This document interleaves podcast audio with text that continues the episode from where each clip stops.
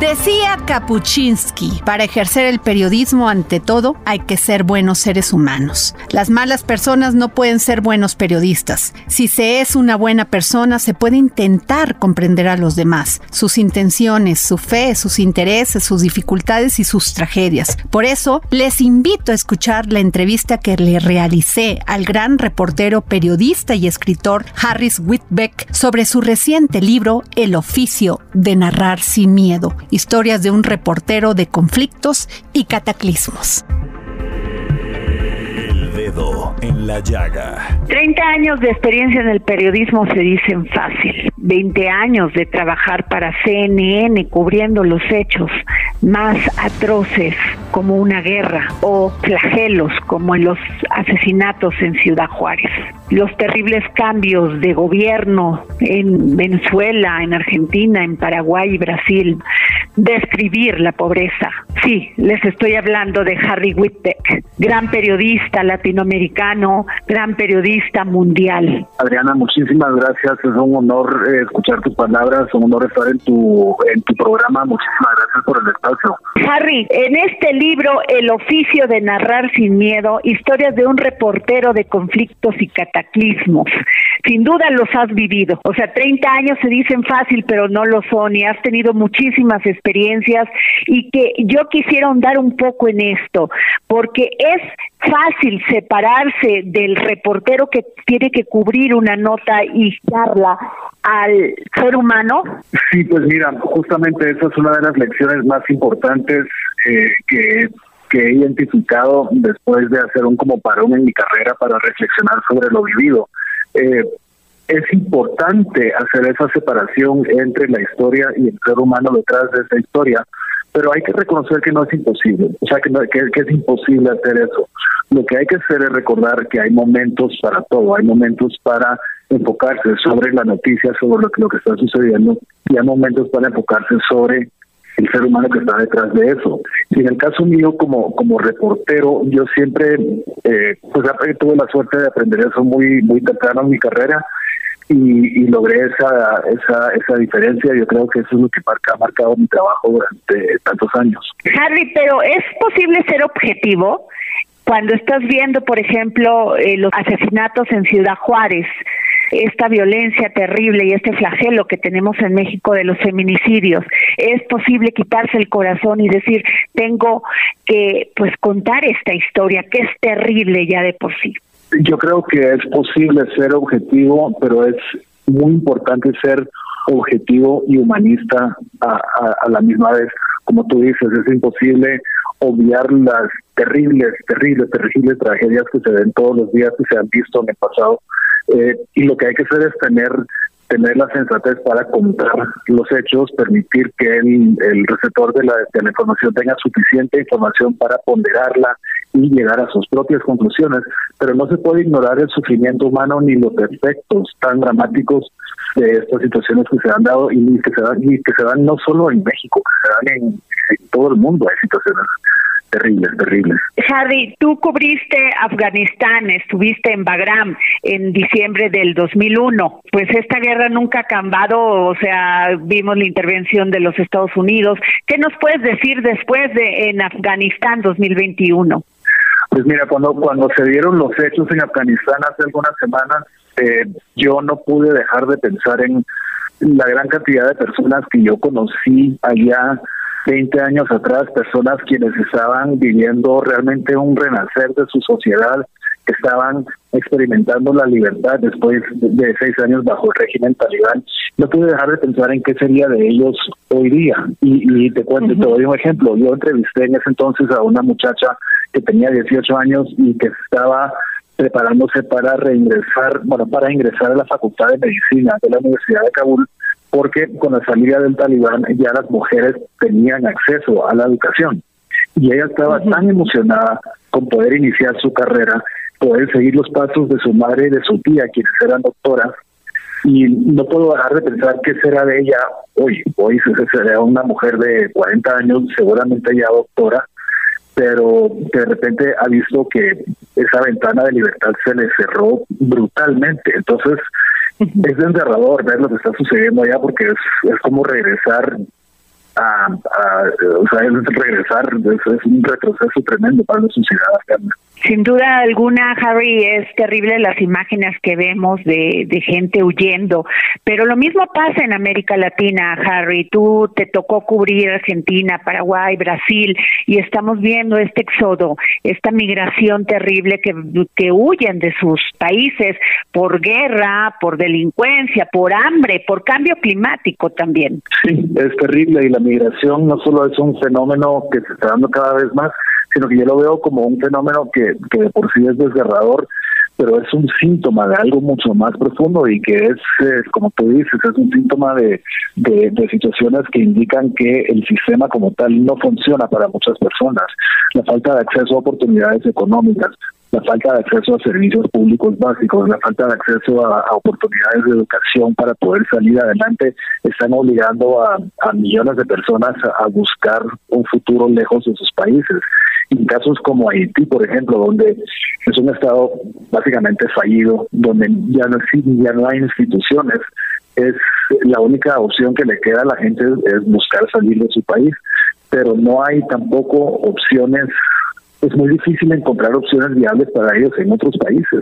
Entonces yo creo que la migración es uno de los grandes, grandes, grandes fenómenos de, de estos tiempos que indican que el sistema como tal no funciona. Harry, tus cronistas como periodista que has realizado durante todo este tiempo, como periodista también y ahora con tu libro, ¿te ha hecho pensar que el mundo ha cambiado algo?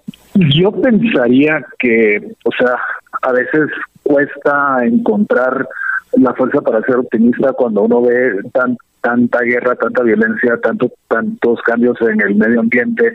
Eh, pero yo sí pienso que, que la nueva generación viene con otro chip en la cabeza. Y estuve hablando de esto hace unos, algunos días con unos amigos que me decían que sus eh, sobrinos pequeños eh, ellos ya reciclan automáticamente. Por ejemplo, ellos le enseñan a sus padres la necesidad de decir, oye, no puedes botar una lata en un recipiente que no es para metal, eh, o tienes que, separar los desechos en tu casa. O sea, ya vienen con otro chip que se me hace muy importante y se me hace muy esperanzador, y no solo en términos de, de manejo del medio ambiente y cambio climático, sino en términos de equidad, de la búsqueda de una sociedad más justa. Creo que sí, hay optimismo. Lo que pasa es que va a pasar un tiempo antes de que estos niños jóvenes lleguen a una adultez donde puedan ellos ya estar en condiciones para tomar decisiones. Estoy hablando con el gran periodista Harry Whitbeck. Harry, las redes sociales, la tecnología ha cambiado la manera inmediata con la cual nos hacemos llegar de información. ¿Qué piensas tú de esto? Yo creo que las redes sociales son un arma de doble filo. Yo creo que o sea, viéndolo desde el punto de vista positivo, han facilitado el flujo de información, han facilitado muchísimas cosas muy buenas, que la gente esté más comunicada, que la gente tenga acceso a, más información, a nuevas ideas, y eso solo hace que una sociedad sea, sea más dinámica. Lo malo de todo esto es que cuando fluye tanta información sin el contexto necesario, sin el filtro que permite el periodismo ponderado, es terrible y es un gran detrimento para los sistemas democráticos. Lo hemos visto en Estados Unidos y, lo, y lo hemos visto en el mundo, no solo en términos de política, sino en términos de salud pública. Mira la cantidad de gente que ha muerto a causa del COVID-19 eh, porque, porque no se han querido vacunar o porque no han querido usar mascarillas, que es todo producto del manejo irresponsable de la información. Entonces hay que tener mucho cuidado con eh, esa gran herramienta que es la tecnología y que son las redes sociales. Definitivamente tú tienes una gran vocación. ¿Qué le dirías a los jóvenes que quieren ser periodistas en estos en estos tiempos y que sobre todo lo importante es el oficio de narrar sin miedo? Pues yo pienso que hoy más que nunca el periodismo serio, comprometido es es más importante. Hoy es más importante que nunca que exista un, un gremio de, periodismo eh, que, justamente que, sirva como contrapeso eh, frente a esta cantidad de información falsa, información irresponsable que se está regando por medio de las redes sociales. Es, como tú sabes, es el periodismo para mí no es una profesión, es una vocación, es algo que apasiona y para mí es, bueno, yo siento que es la mejor profesión del mundo, porque te permite entrar en contacto con todo tipo de personas y de entrar en contacto con lo mejor y lo peor de la humanidad, y eso solo puede permitir eh, estar expuesto a lecciones que, que conducen al crecimiento, y esa es la conclusión a la que llegué al escribir el oficio de amarrar sin miedo. Me di cuenta que a lo largo de todas esas coberturas, yo estuve expuesto a muchas lecciones de vida que en ese momento no eran evidentes, pero que se hicieron evidentes años o incluso décadas después, que es lo que plasmé en ese libro. Y al escribirlo, me di cuenta que el haber elegido el periodismo fue lo mejor que pude hacer en mi vida. Era una, una decisión que ya estaba hecha porque me di cuenta que mi, en mi familia pues hay un, en mi ADN tiene el periodismo de varias generaciones y, eh, y reafirmó que es, que es una profesión muy importante porque te permite contribuir al mejoramiento de la sociedad y muy importante a nivel personal porque te expone a, muchísimas lecciones de vida. Harry Whitbeck, ¿cómo ves el periodismo en México? Yo creo que el periodismo en México es una institución, es una institución que hay que resguardar. y creo que hoy más que nunca el periodismo serio y responsable es eh, una herramienta esencial para salvaguardar y fortalecer el sistema democrático que eh, algunos podrían decir que está bajo amenaza no solo en México sino en toda América Latina eh, y hoy más que nunca es importante que, que se fortalezca el ejercicio de esta vocación. Pues está saliendo, está calientito este libro, El oficio de narrar sin miedo, Harry. ¿Qué podemos esperar de Harry Whitted más adelante? Pues esto de escribir libros ya me gustó. Este, o sea, ya no regresarías a cubrir este a ser periodista otra vez, contratado en alguna cadena, algún periódico, algún medio, o ya te vas a dedicar de, de lleno a ser escritor? No, yo creo que nunca nunca dejaré de ser periodista. Eh, a mí me, me, fascina salir a buscar historias y personas que, que contar, buscar personas interesantes que entrevistar, y eso siempre lo haré. Lo que pasa es que ahora ya tengo quizás un poco más de control sobre mi tiempo y tengo la posibilidad de escoger cuándo y dónde y qué tipo de historias quiero quiero cubrir. Entonces lo hago de, o sea, como, como periodista independiente, trabajo proyectos específicos con algunas cadenas y eso me permite no solo ejercer el periodismo como lo hacía antes, pero también me permite explorar esta nueva actividad que es el escribir de una manera mucho más ponderada y que y que toma un poco más de tiempo. ¿verdad? ¿Y que vamos a esperar otro libro próximamente, Harry? Pues tengo dos ideas que estoy desarrollando todavía. Eh, ideas que tienen que ver con, con, la coyuntura, con la coyuntura que estamos viviendo en toda América Latina. Eh, y que sí, eventualmente van a salir, no, no te sabría decir cuándo, pero, sí, definitivamente no voy a dejar de escribir. Pues muchas gracias por la entrevista, Harry Whitbeck, gracias por hacer gran periodismo y gracias por habernos tomado la llamada para el dedo en la llaga. Muchísimas gracias a ti, Adriana, un gusto estar, eh, estar conversando contigo y gracias de nuevo por la oportunidad de estar en tu espacio. El dedo en la llaga para no cometer los mismos errores. Y nos vamos con nuestro querido historiador Ignacio Anaya con el tema La Catrina, una imagen de Día de Muertos. Cápsulas del pasado con el historiador Ignacio Anaya.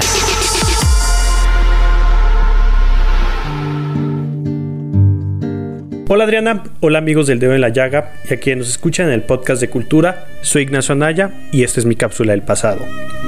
En este episodio, y con motivo de las fechas de Día de Muertos, les quiero platicar sobre uno de los símbolos más famosos de la tradición mexicana, la Catrina. Seguramente por el nombre ya sabrán perfectamente quién es ella, la icónica calavera creada a principios del siglo XX por el grabadista José Guadalupe Posada.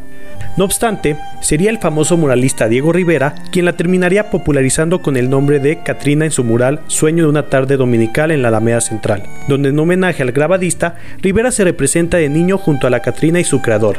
A partir de ese momento, la famosa calavera se ha vuelto un icono del mes de octubre y principios de noviembre. La vemos en adornos, esculturas e incluso vestimentas. Pero más allá de su relación con la muerte, festiva, graciosa y burlona, detrás de su imagen había una interesante crítica social. El nombre original de Katrina era Calavera Garbancera, y representaba una burla dirigida a las personas de orígenes humildes que se enriquecieron con la venta de garbanzo. La calavera simbolizaba la pobreza de la persona, es decir, aquella que no tenía ni para cubrir sus propios huesos, mientras que el fino sombrero francés era aquel que usaban las clases altas, de modo que aparentaban ser algo que no eran. De la misma manera criticaba el hecho de que estas personas negaran sus orígenes indígenas y que en cambio se consideraran europeas. Con el paso del tiempo y tras tanta reinterpretación y utilización que se le ha dado a la Catrina, esa primera crítica social suya ya no resulta ser tan recurrente, siendo en cambio sustituida por la famosa imagen que predomina el Día de Muertos. Y bueno, la relación con la muerte siempre está ahí. No por nada el escritor Alfonso Reyes decía, la muerte es la eterna novia de los mexicanos. En su mensaje con la calavera garbancera, Posada mostraba que al final todos éramos calaveras y que la muerte no distinguía entre clases sociales. Más adelante, la Catrina sería reinterpretada por el gobierno postrevolucionario para crear la idea nacionalista de que los mexicanos nos burlábamos de la muerte, o nuestra relación con ella era de risas y fiestas. Hasta cierta medida esa última visión sigue un tanto vigente cuando hablamos de las celebraciones que rodean el Día de Muertos. Finalmente, la Catrina se ha vuelto una parte esencial de la cultura mexicana y su imagen. En la actualidad la miramos como un reflejo de la muerte en el día en que conmemoramos a todas y todos aquellos que partieron hacia el más allá. Aunque predomina en octubre y noviembre, su figura nos remite a la relevancia de la calavera y la muerte dentro de la historia de los mexicanos. Me gustaría terminar con esta frase de Posada. La muerte es democrática, ya que a fin de cuentas, güera, morena, rica o pobre, toda la gente acaba siendo calavera. Espero les haya gustado este episodio y recuerden seguirnos en Adriana Delgado Cultura en Spotify. Muchas gracias y hasta la próxima. Y esta tarde de viernes, previo al Día de Muertos, desde Argentina, el filósofo, escritor y pedagogo Hernán Melana nos habla con la profundidad que le caracteriza sobre la muerte y sus significados. Filosofía, psicología, historias con Hernán Melana. Hola Adriana y oyentes del dedo en la llaga. Hoy quería hablar con ustedes acerca de la muerte y su significado. La muerte que designa un fin absoluto de algo positivo y vivo, un ser humano, un animal, una planta, una amistad, una alianza, la paz, una época. No se habla de la muerte de una tempestad, y sí en cambio de la muerte de un hermoso día. En cuanto símbolo, la muerte es el aspecto perecedero y destructor de la existencia. Indica lo que desaparece en la evolución de las cosas, pero también nos introduce en los mundos desconocidos de los infiernos o los paraísos, lo cual muestra su ambivalencia y la vincula a ritos de pasaje, es decir, la muerte es en en cualquier aspecto que se piense, más allá de si uno cree o no en una religión, un pasaje. Todas las iniciaciones atraviesan una fase de muerte antes de abrir el acceso a una vida nueva.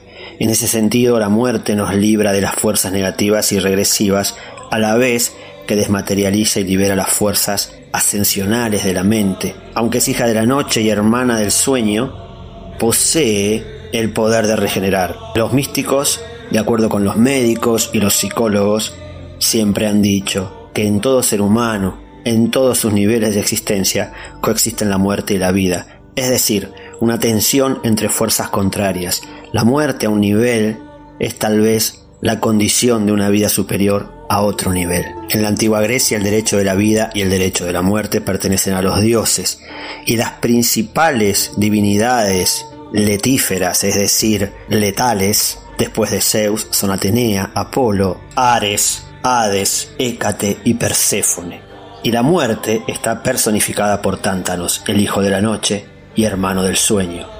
Muchas veces la muerte es personificada con una tumba o un personaje armado con una guadaña, un genio alado, dos muchachos, uno negro y otro blanco, un jinete, un esqueleto, una danza macabra, una serpiente. El simbolismo general de la muerte aparece igualmente en el decimotercer arcano del tarot, que no tiene nombre, como si el número tuviese sentido suficiente por sí mismo, o como si los autores de esa lámina hubieran tenido miedo de nombrarla. La cifra 13 tiene una significación maléfica, constante en la Edad Media cristiana y aparece ya en la antigüedad y simboliza un curso cíclico que va después del 12. Es decir, antes de esta carta que simboliza la muerte, hay 12 cartas y luego habrá doce más que corresponden a los grandes misterios. La muerte tiene en efecto varias significaciones. es liberadora de las penas y preocupaciones y no es un fin en sí mismo. Abre el acceso al reino del Espíritu, a la muerte verdadera, como decían en la antigüedad los romanos, mors jano habitae, la muerte, puerta de la vida.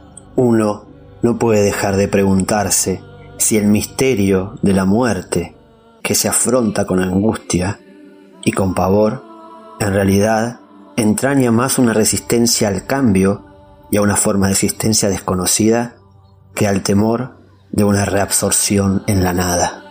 Me despido con un fragmento de una poesía llamada La hora íntima de Vinicius de Moraes, que habla sobre la muerte y dice así.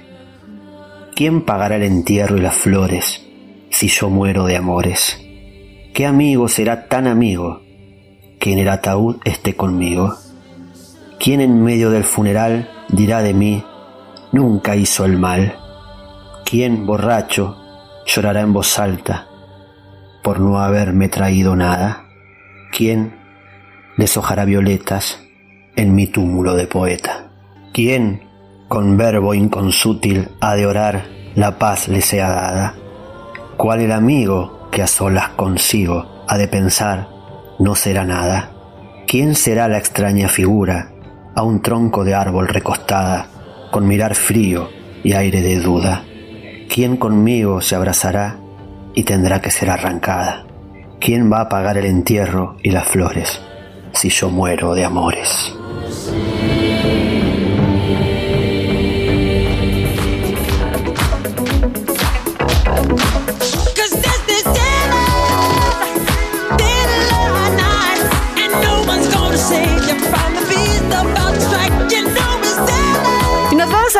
Y regresamos aquí al dedo en la llaga de este viernes. Nos vamos.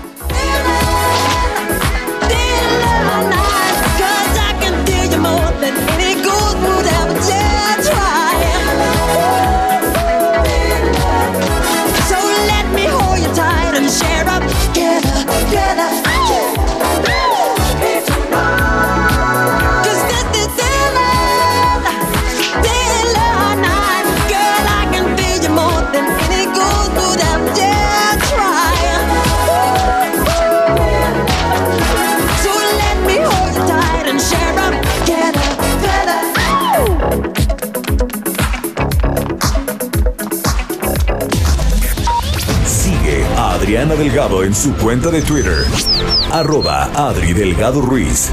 Además, te invitamos a enviar tus opiniones y comentarios en texto o por mensaje de audio a través de WhatsApp al 55 2544 3334. Y si quieres escuchar El Dedo en la Llaga de El Heraldo Radio, en cualquier momento y donde quiera que te encuentres, descarga el podcast disponible en Spotify y iTunes.